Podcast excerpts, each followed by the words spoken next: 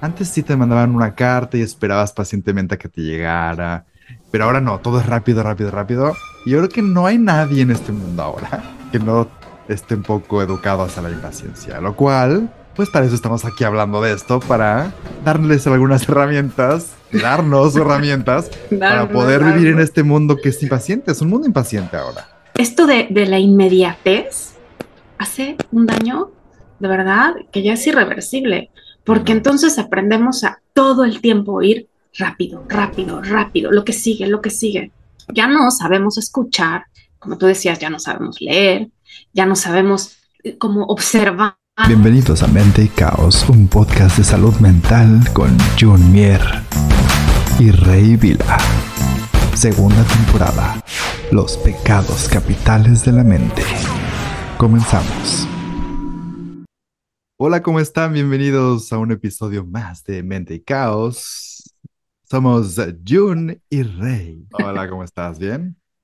Bien, ¿y tú? Bien, ya aquí, segundo episodio de la temporada número 2 de Pecados Capitales de la Mente. Y hoy, ¿de qué vamos a hablar hoy? ¿Cuál es nuestro pecado capital del día de hoy? Pues el día de hoy vamos a hablar de la impaciencia y vamos a rozar un poquito también la intolerancia. Pero apúrate, por favor, que no tengo mucho tiempo. ¿Tú te confiesas pecadora de la impaciencia o no? Eh, más bien de la intolerancia, un poco. Soy un poco, soy un poco intolerante a muchas cosas, la verdad. Sí, al calor, al calor sobre todo. al calor sobre todo, exacto. Sí, uff, qué cosa. O sea, 38 grados aquí en Madrid, mm, maravilloso. Pero yo creo que sí, el tema de la impaciencia eh, lo tenemos muy a flor de piel todo el tiempo. Sí. ¿Tú eres muy impaciente o intolerante o qué eres? Yo diría que conforme pasan los años me he vuelto un poco más impaciente en algunas cosas y evidentemente con, en, esta, en este mundo de tecnología donde todo se te da tan rápido y donde todo se te resuelve tan rápido, sí me he vuelto un poco más impaciente como todos. Yo creo que nos están educando a ser impacientes. Y bueno, en China todo era mucho más rápido, por ejemplo. O sea, en China tú pedías algo el, el súper y a la media hora estaba en tu puerta. Y aquí en España, la verdad es que siento que los domingos cierran y en la tarde cierran. Pido que me vengan a arreglar el, la fuga de agua y me dicen en tres días. Le digo, no, pero está pasando ahora. Quiero que la arreglen ahora, no en tres días. No, en tres días se la vamos a arreglar. Entonces, hay cosas que sí. Oye, pero espérame, por lo menos te dicen en tres días. En México te dicen sí. Luego, ahorita. al ratito ahorita, ahorita vamos, y putas tres días después.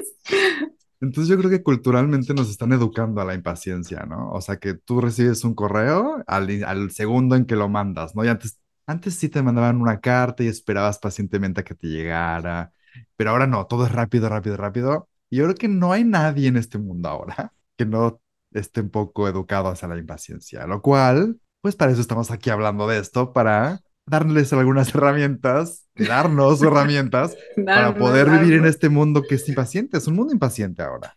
Y sobre todo la juventud de ahora, la juventud de ahora no, ni siquiera termina las carreras, ni siquiera pueden acabar un libro.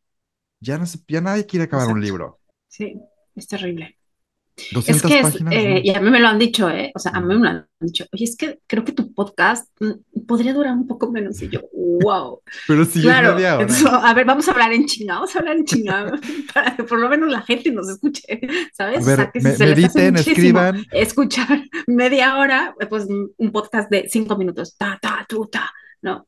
Es que es esto, o sea, todo tiene que ser rapidísimo. Pero claro, ¿sabes por qué? Porque nuestro pobre cerebro ya está completamente agotado y además el cerebro es un órgano, así como el estómago, como el corazón, como todo, el cerebro es un órgano. Entonces, si te pones a ejercitarlo, si todo el tiempo estamos con la pinche pantallita de chu, chu, no, dándolo para arriba, para arriba, para arriba, a ver, un video, otro video, otro video, una música, otra música, otro, o sea, claro, tu, tu cerebro está así como de, ¡ah!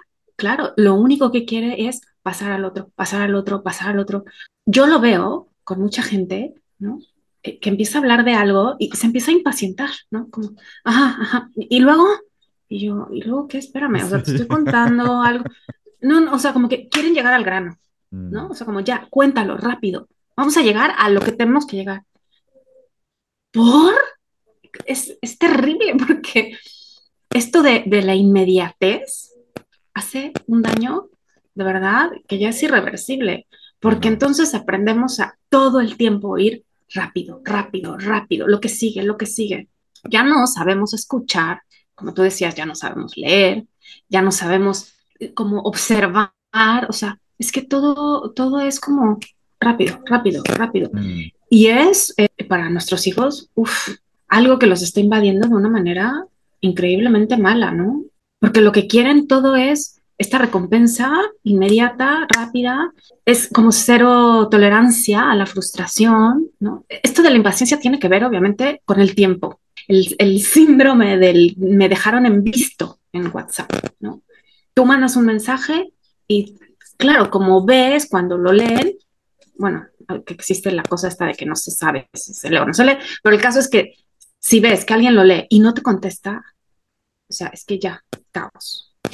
No, ya no me va a contestar, no sé qué, y entonces se te empieza a volar la cabeza de una manera que dices, a ver, espérate, o mandas un correo electrónico y lo mandaste, no sé, hace un par de horas y no te lo contestan, es como ya, claro, es terrible, es terrible, porque si pones un post en cualquiera de tus redes sociales y no tienes 25 mil pinches corazoncitos en en 10 menos de 20 minutos. Ajá. ¿no? Ya valió madres, no le gusta a nadie. O sea, es No, como, wow, pero aparte, ¿qué, aparte sí te qué, qué educa, está o pasando? sea, el algoritmo sí te educa así, porque a mí, me- a mí me han dicho muchas veces, tú tienes que contestar los mensajes de tus seguidores a los 10 primeros 10 minutos. Si no, ya se pasa de largo y ya no te empieza. Entonces también dices, ellos te obligan a que todo sea rápido, a que todo sea inmediato.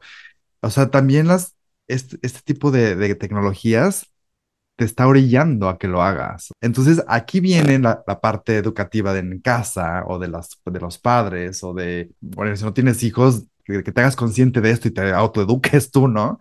A que le, a que le bajes el ritmo, a que, a que no caigas en estas trampas de, de que todo el mundo te obliga a la inmediatez y a la impaciencia y tú dices, bueno, sí, pero yo me lo voy a tomar a mi tiempo. O sí, pero yo me voy a tomar tiempos para relajarme. Porque si tú le entras al juego y si tú le entras a este ritmo, te va a explotar la cabeza. Porque todo está hecho sí, para que seamos impacientes y todo está hecho para que le entremos a la- al juego o te quedas atrás. Entonces hay que agarrar el equilibrio de, le voy a entrar al juego, pero voy a tener mis tiempos, voy a hacerlo consciente y voy a tener un tiempo de descanso.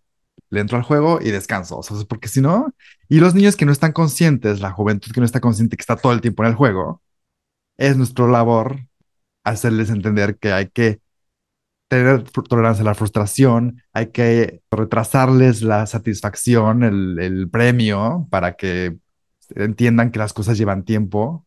Estaba hablando con un primo ahora mismo y me dice que no hay alumnos en las escuelas, porque ya nadie quiere estudiar. En su universidad hay crisis porque no quieren inscribirse los alumnos, porque ya no quieren estudiar una carrera de cinco años. Es mucho tiempo. Quieren ser youtubers y quieren tener dinero. A los 10 minutos que ponen un video, ya nadie quiere estudiar. Y más que en los gobiernos les dan dinero a los que no trabajan, pues es para qué trabajo, para qué estudio, ¿no? O sea, en realidad es terrible. O sea, es, todo el sistema está en contra de eso. Entonces, ¿qué hacemos sí, nosotros? Hay que tener herramientas, ¿no? sí, sí, no. Es que también tiene que ver con este tema de, de la impulsividad, ¿no? De todo es un impulso, Mm, todo es mm. inmediato y lo peor es que tú piensas que si te lo responden o te lo, o, o te lo dan en, en, un tiempo corto es porque es bueno o es porque vale la pena o es como esta pérdida de la calidad en el tiempo. Todo, todo lo bueno requiere tiempo. Todo lo bueno requiere tiempo. Por eso se hacen tan famosas también miles de millones de dietas de estas mágicas, ¿no? De todo funciona con una pastillita que si te la tomas en 10 minutos eh, vas a bajar 5 kilos o en una semana. Como que ya se pierde esta parte del esfuerzo, constancia, El esfuerzo, el el esfuerzo, hábito. la Sí, disciplina. sí, Mm. claro, claro. Algo que de lo, de lo que estábamos leyendo hace rato es que que esta gente tiene fobia a la espera, ¿no? O sea, que ya no pueden esperar. Esperar les causa como un repelús, como se dice aquí en España. O Uh sea, -huh. realmente se, te vuelves fóbico, alérgico a la espera. Dices, yo, esperar me produce ansiedad, me produce... Sí, Y en lugar de... Antes era como de, bueno, me produce a lo mejor ansiedad a largo plazo no conseguir mi objetivo, ¿no? Pero después de tanto esfuerzo, me esfuerzo mucho, llevo muchos años trabajando en esto y me da ansiedad. No, ahora les causa ansiedad no recibirlo en cinco minutos. Entonces se puede convertir en una pandemia, que nos encantan las pandemias ahora, de, de, de salud mental, esto de las Mm, redes sociales, porque, porque realmente todo mundo se vuelve ansioso. O sea, y la ansiedad es esperar que algo pase en el futuro, ¿no? Y entonces las esperas se vuelven más cortas porque tienes menos tolerancia a esperar. Pero eso a la larga te frustra más, porque entonces con tan poca tolerancia a la espera tan corta, no vas, nunca vas a conseguir nada. Escribir un libro, por ejemplo. Tú que eres escritora. ¿Cuánto lleva escribir un libro? Sí, no, pues Años, o sea, años. meses no, años, porque eh, es, es solo de, que de que te inspires y lo bajes al libro, de- de- de- al, al papel y, y que tengas todas estas revisiones para ti mismo y luego las revisiones profesionales y luego eh, empiezas como a tallarearlo y luego empiezas y crear una editorial, o sea, son, realmente son años. Y ahora yo he escuchado, hay gente que, que están los ghostwriters, de los escritores fantasma, y esta es gente famosa que ni siquiera escribe graban claro. cosas y los, estas personas se, los, se las escriben en dos meses y como tienen mucho dinero se vuelven bestsellers a los tres días. Entonces ya también todos los procesos que llevan, que, que realmente valen la pena, los empiezan a, a destruir, ¿no? Sí, Y a- ahora con la inteligencia artificial que dicen que te escribe los libros y que te escribe, o sea, ¿a dónde vamos a, ir a parar? Realmente es algo muy peligroso, Muy peligroso. O sea, es que yo creo que ya dentro, es que dentro de unos años vamos a meter, no sé, una capsulita al microondas y, y va a salir un hijo, ¿no? Porque luego, o sea, nueve meses es demasiado, ¿no? O Pues sea, no, nueve ¿cómo esperar? No, no, ya, o sea, ya, ¿no? Es terrible. Y, y, y ¿sabes qué es lo peor? Que, o sea, nosotros, que pues estamos medio rookies, ¿no? Claro, somos esta generación en la que hemos ido descubriendo pues muchas cosas, o sea, Mm, hemos pasado por muchísimos descubrimientos, sobre todo a nivel tecnológico, o sea, pero evidentemente cuando yo tenía eh, 14 años, 15 años, pues no existía nada de esto y yo tenía que esperar a que mis amigas me mandaran una carta por correo mm, y yo contestar una carta, ¿no? Claro, para mí la espera, la paciencia, la tolerancia tiene un significado completamente diferente a la gente de estas nuevas generaciones que no tienen ni idea de qué es eso del correo, o sea, qué es eso, ¿no? Y lo mismo, o sea, también, por ejemplo, en la lectura, porque ya todo es en pantalla, eh, ya no es como esta paciencia de la lectura en un libro, de que vas leyendo. Entonces es muy peligroso porque mm. ¿cómo le puedes tú meter en la cabeza a un niño de esta generación este, este gran hábito de la paciencia? ¿no? De decir, espera, tranquilo, todo va a llegar en su momento. No, no, no, es que Mm, todo es aquí y ahora, y lo quiero ya. Es que suena muy abstracto. O sea, si lo ves, el, el- cerebro del ser humano luego no capta esos conceptos abstractos. Todas estas frases hechas de todo llega en su momento, todo pasa por algo. Es como de, bueno, sí, son calmantes de la mente que dices, bueno, sí, ya, pero y, y luego, o sea, ¿cuál es el momento? El momento quiero que sea ya. Entonces, yo creo que simplemente es, o sea, sí es, sí es tratar de retrasar la, la satisfacción, ¿no? O sea decir, bueno, para que llegue este momento tienes que esperar tanto tiempo, o eso es lo normal, o sea, para que, para que pase algo que realmente valga la pena. Y, y tienes que a lo mejor que empezar con, con pequeñas cosas en tu casa. Solo los domingos vamos a comer helado, ¿no? En lugar de comer helado diario. Entonces, que, que la persona, niñito, sepa que tiene que esperar toda la semana para llegar al día del helado. O sea, son pequeñas como tonterías. Vuelvo así a los, la croqueta del perro, pero que el cerebro las necesita, ¿me entiendes? O sea, Sí, inclusive es que tú, es lo que te digo, hay que ir ejercitando al cerebro. inclusive tú mismo, te digo, yo, yo si quiero hacer una dieta o algo, digo, bueno, el, el fin de semana me voy a permitir tomarme el, comerme la pizza o el pan o lo que quieras. Y entre semana me como mis ensaladas. Entonces también yo, yo espero eso. Pero tú tienes que tener esa fuerza de voluntad, esa disciplina, ese autoentrenamiento, esa fortaleza mental de la que siempre hablamos. Y pues, ¿cómo se logra? Pues con teniendo awareness, este, conciencia, disciplina, teniendo espacios en la mente, meditando, eh, platicando con alguien, y sobre todo viviendo momentos presentes, ¿no? El mindfulness.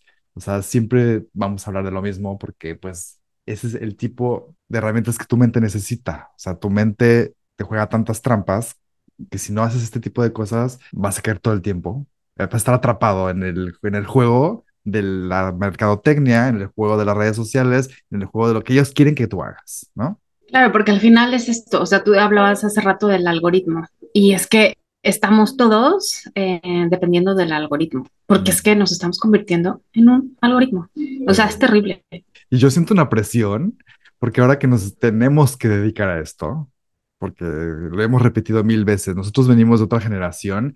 Sí. Yo creo que nuestros papás se salvaron ya, porque ellos estuvieron tan educados en esa parte sin la tecnología que ya llegaron a un punto en su vida que dicen, no importa, o sea, ya yo ya no le entro, ¿no? Y no importa que no le entre. Mm. Los niños vienen con esto y entonces ellos dicen, bueno, es parte de mi vida y hay que nosotros controlarlo. Pero nosotros que estuvimos en medio, yo sí estoy a veces confundido. Le voy a entrar, pero no quiero, ¿no? O sea, eh, y no sé cómo hacerlo y, y, entonces entra la impaciencia, entra la intolerancia, entra toda esta frustración que hay que estarla manejando constantemente. Y vuelvo a lo que estaba diciendo. Hemos dicho mil veces en este podcast que nosotros dos no nos encanta esto de las redes sociales. Le entramos porque es la forma de comunicarnos, es la forma en la que podemos llegar a ustedes, lo cual es, eso sí nos encanta. Pero realmente no, no es nuestra forma favorita de hacerlo. Nos encantaría mejor que, que vayan a nuestros talleres, que nos veamos en persona. Claro.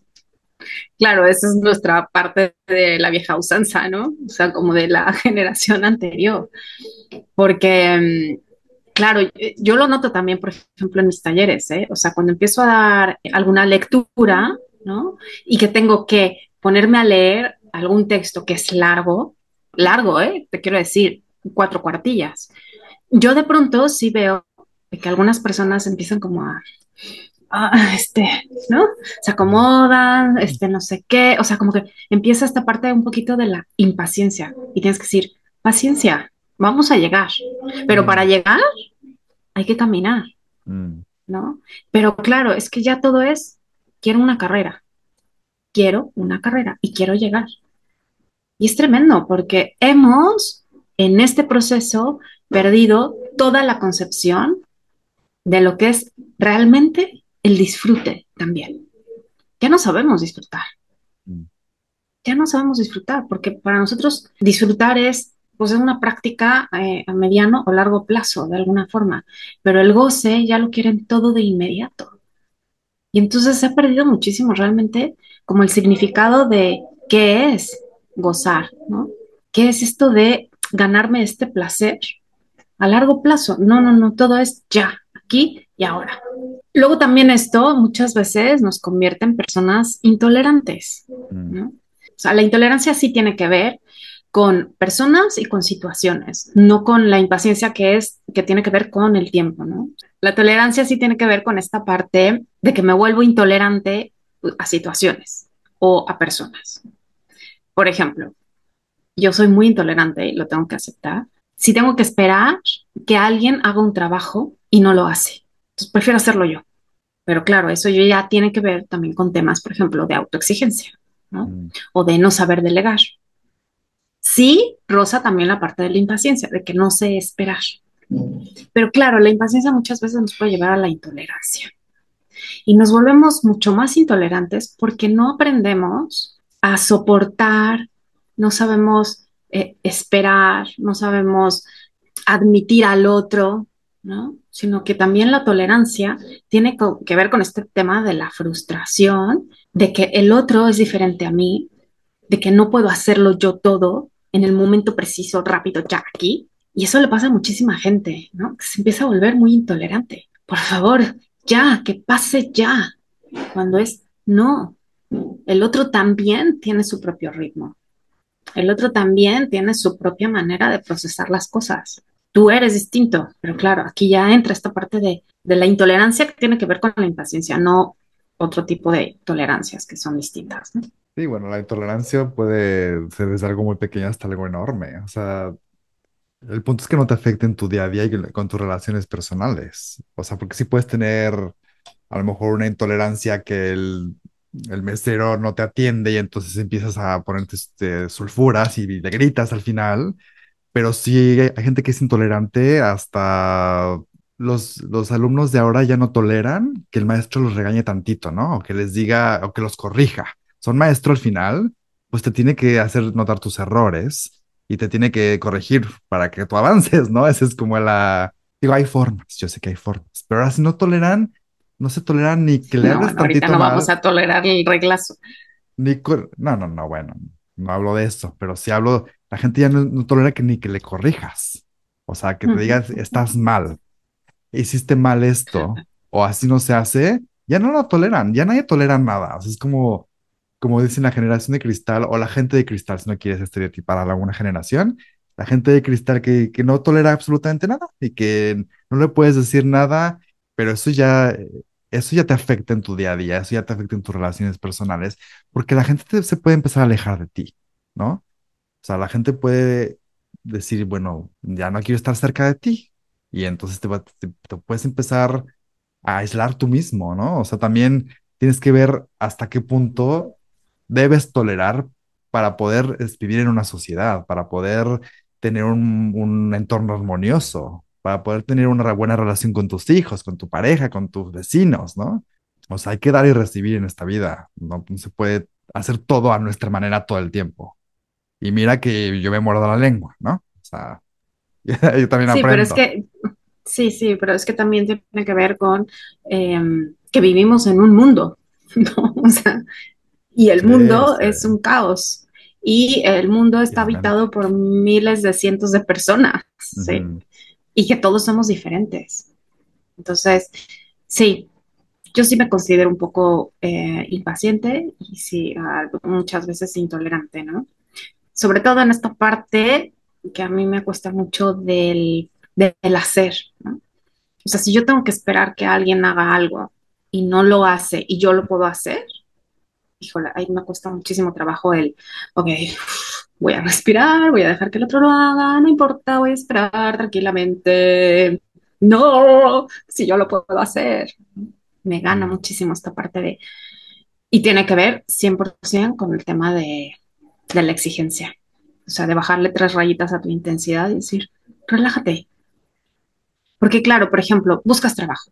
Esto es terrible también porque si mandas tu currículum y te hablan una entrevista y te dicen, bueno, te la hablamos próximamente. Sí, gracias. ¿Próximamente cuándo? Mm. No, es que ya pasó un día, no me han hablado. Ya pasaron dos días, no, no me ha hablado. Ya... Y entonces te empiezas a generar lo que tú decías, este nivel de ansiedad tremendo que lo único que hace es acabar con tu mente, porque estamos acostumbrados al aquí, rápido, ya. Todo lo queremos rápido. Mi proceso de entrevista para entrar a Disney duró 10 meses. 10. Desde que yo mandé mi currículum, tuve solo dos entrevistas pausadas por cuatro meses cada una. Yo cada vez que me entrevistaban, yo juraba que no me iban a llamar. Y a los cuatro meses me llamaban. Y luego otra vez y a los cuatro. Entonces, si no tuvieras, si no tienes paciencia ahí, o sea, yo ya estaba con un plan B de irme de China. Yo ya me iba a ir, yo ya, dije, ah, a la mierda todo, no me llamaron, ya me voy, con un Mm, sufrimiento terrible porque mi empresa favorita no me había contratado. Pero no, simplemente ellos tuvieron su proceso, no necesitaban a la persona tan urgentemente. Y mi jefe me lo dijo al final, casi siempre fuiste tú, había otra competencia, pero pues no podíamos hacer nada hasta que nos liberaran la plaza. O sea, tú no sabes qué está pasando del otro lado, ¿no? Pero sí, 10 exacto, meses esperar entrar a un trabajo, o sea, también hay gente que pues, necesita el dinero ya, ¿no? Como tú dices, todos tenemos una historia, todos tenemos una forma de vivirla.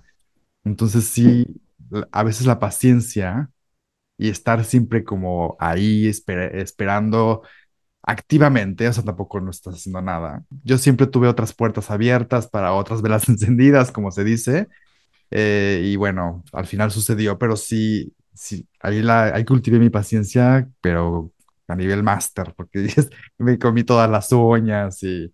Pero ahora ya todo el mundo quiere, como dices, las cosas que pasen ya. Aunque sí les aconsejo a las personas que contratan que por favor no hagan los procesos de contratación tan largos. Sí, claro. O que sean un poquito más honestos, ¿no? En plan, pues mira, Ahí mm, sigues, no este pasa. proceso puede durar Claro. seis meses. Y entonces, pues ya, bueno, ahí te haces una idea, ¿no? Eso ya es un poquito de ética laboral. Y luego también, por ejemplo, cuando eres padre, pues también te saltan todas las herramientas de la magia de la paciencia, porque Mm, aquí sí tienes que ser completa y absolutamente paciente, tolerante, tienes que desarrollar esta parte a tope, completamente, ¿no? Porque claro, si tú te vuelves una persona impaciente e intolerante, tu hijo va a ser impaciente mm. e intolerante. Oh, O sí, sea, sí, digo, sí. al final todo se aprende en casa, eso desde luego. Pero yo creo que los grandes maestros en la paciencia eh, son los hijos, sin Oh, duda alguna, ¿eh? No, yo, en- Uh, yo en ese, yo en ese aspecto, curiosamente, con, con mi hijo sí me, me he convertido como mi paciente. Hasta mi, mi mamá y mi esposa me dicen, si así no eres en la vida real, ¿no? Así, con todo eres súper impaciente y con él así de, o sea, él sí le permites que todo esté desordenado y, o sea, hay, hay una conexión diferente. Es como decir, bueno, yo entiendo que un niño no tiene la capacidad aún social, cognitiva del desorden, de, no tiene este entendimiento del, del orden social, ¿no? Del orden como deben estar las cosas. Para él, el caos es, un, es una parte del aprendizaje del orden.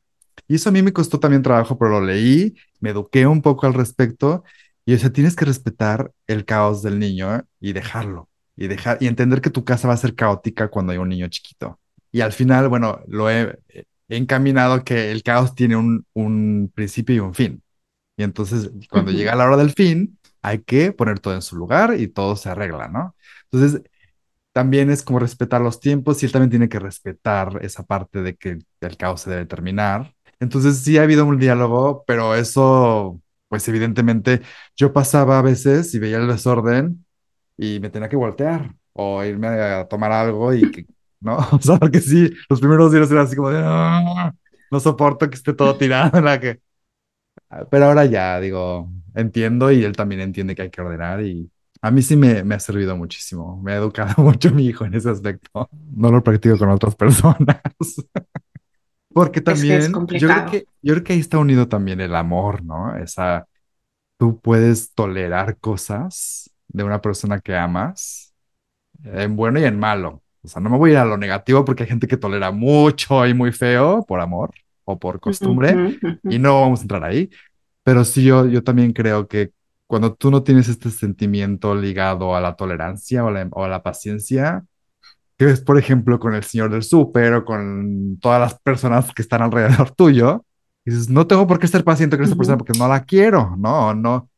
Y no es que lo tengas consciente, pero yo creo que sí está ligado. O sea, porque si es un poco más paciente con tu hijo y no con el señor del súper. O sea, yo creo que Ahí tienes que hacer un análisis tú y decir qué son tus disparadores de impaciencia, cuáles son tus disparadores de intolerancia y trabajar en ellos, ¿no? Yo creo que ahí es el, el, el meollo de este, de este capítulo, es analizarte, ver en qué momento te sientes impaciente, decir, mm, bueno, totalmente. eh, aquí en este momento estoy sintiendo impaciencia. Entonces, al- alerto a mi policía mental y digo, a ver, ¿qué está pasando? ok, voy a trabajar en esto, ya lo hice consciente. A la siguiente vez que Ujú, pase, voy a tratar de respirar o simplemente empezar a practicar mindfulness y decir, voy a disfrutar, estoy en el doctor, estoy esperando por algo y no puedo esperar. Bueno, en ese momento mejor me pongo a disfrutar de un cafecito y disfruto el sabor, o me pongo a a leer. o a leer, o a escribir, y de repente, ¡pum!, pasa el tiempo y ya tienes que pasar, o ya pasa.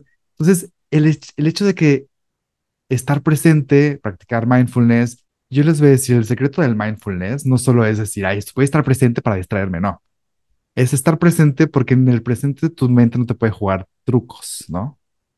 O sea, la mente te juega trucos para llevarte a otros lados y otras eh, situaciones imaginarias, a la desesperación y a la impaciencia, pero en el momento presente la mente es- se desarma, o sea, y, y dices, no puedo hacer nada porque está presente, ¿no?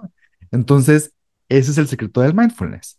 Desarma cualquier tipo de trampa mental.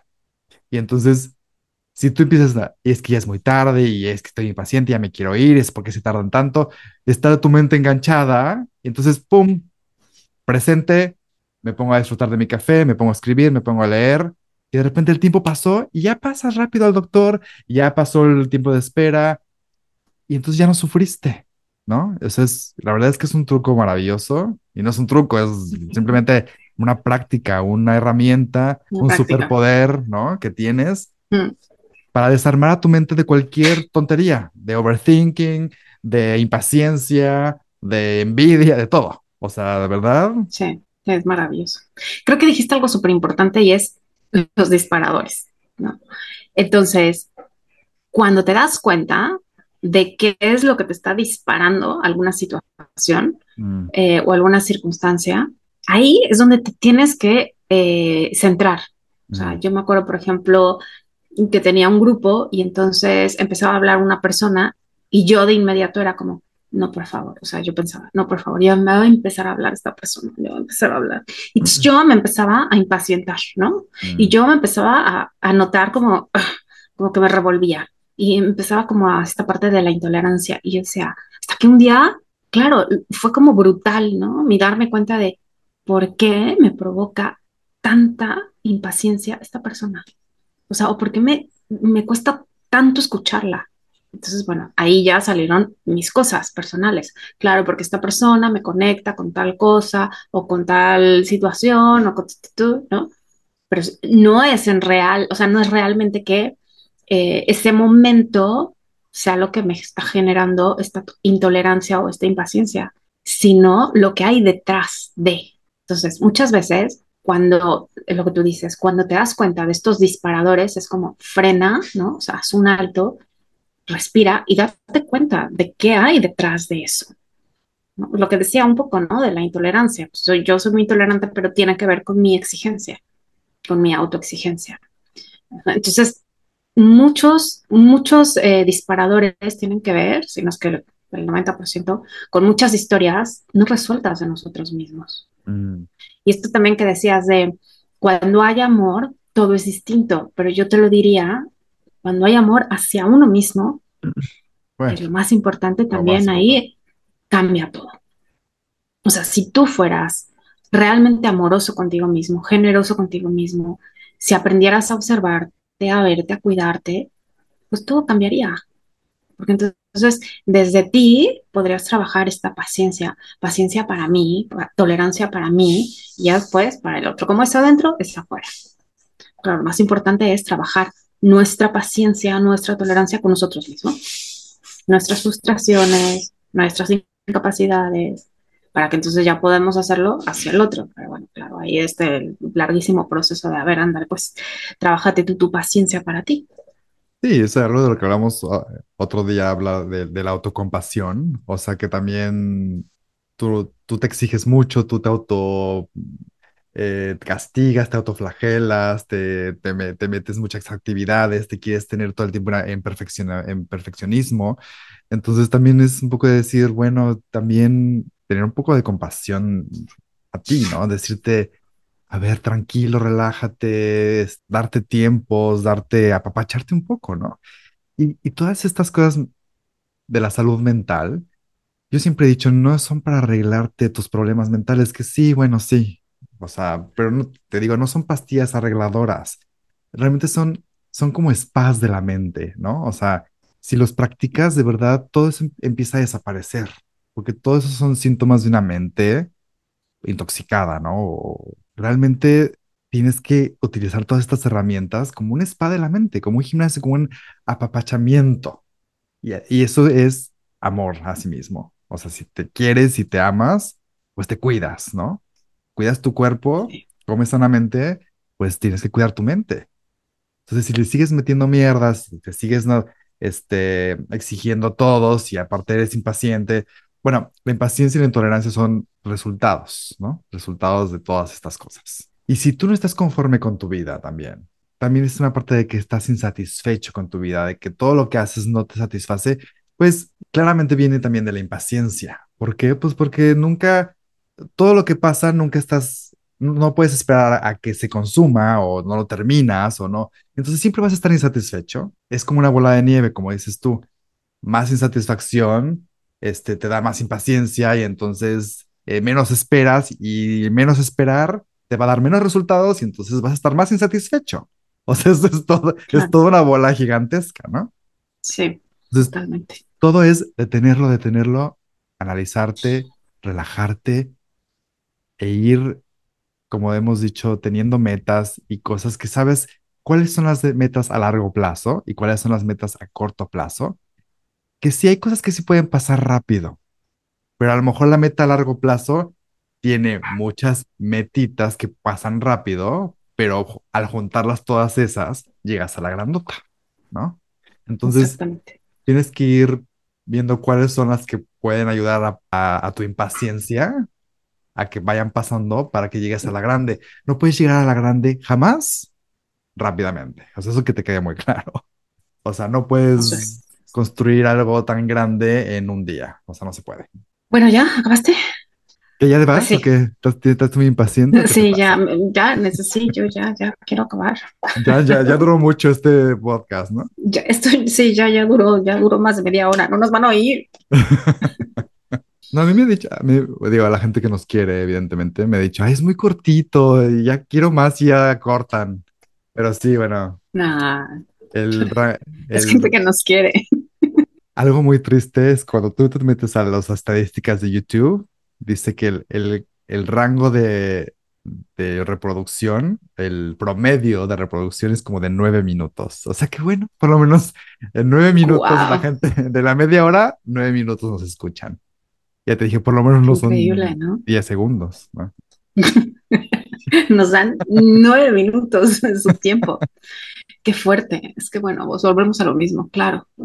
Y eso es Sí, el promedio de los que nos escuchan completo con los que nos escuchan un minuto, ¿no? pero claro, es que volvemos al, al inicio y ya con esto cerramos, ¿no? El gran daño que hacen las redes sociales. Pues es que por eso en las redes sociales todas las mierditas de shorts, ¿no?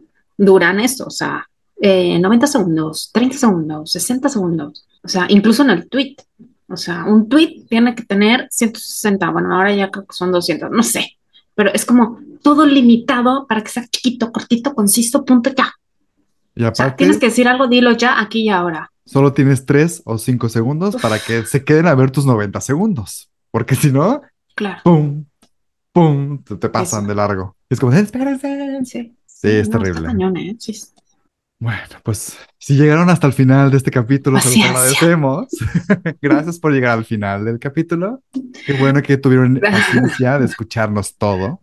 No recuerdo cuál es el siguiente, Pecado Capital, pero seguramente va a estar súper bueno. Va a ser la ira, ¿no? La ira, bueno. Bueno, pues esto fue todo. Gracias por escucharnos hasta el próxima. final y nos vemos en otro episodio de Mente y Caos. Adiós. Esto fue Mente y Caos, un podcast de Juni Rey. Te recordamos que puedes ver este y todos los episodios de Mente y Caos en YouTube, Mente y Caos Podcast. Síguenos, dale like, comparte y déjanos todos tus comentarios. Nos vemos el siguiente miércoles para un nuevo episodio de Mente y Caos, un podcast de Juni Rey.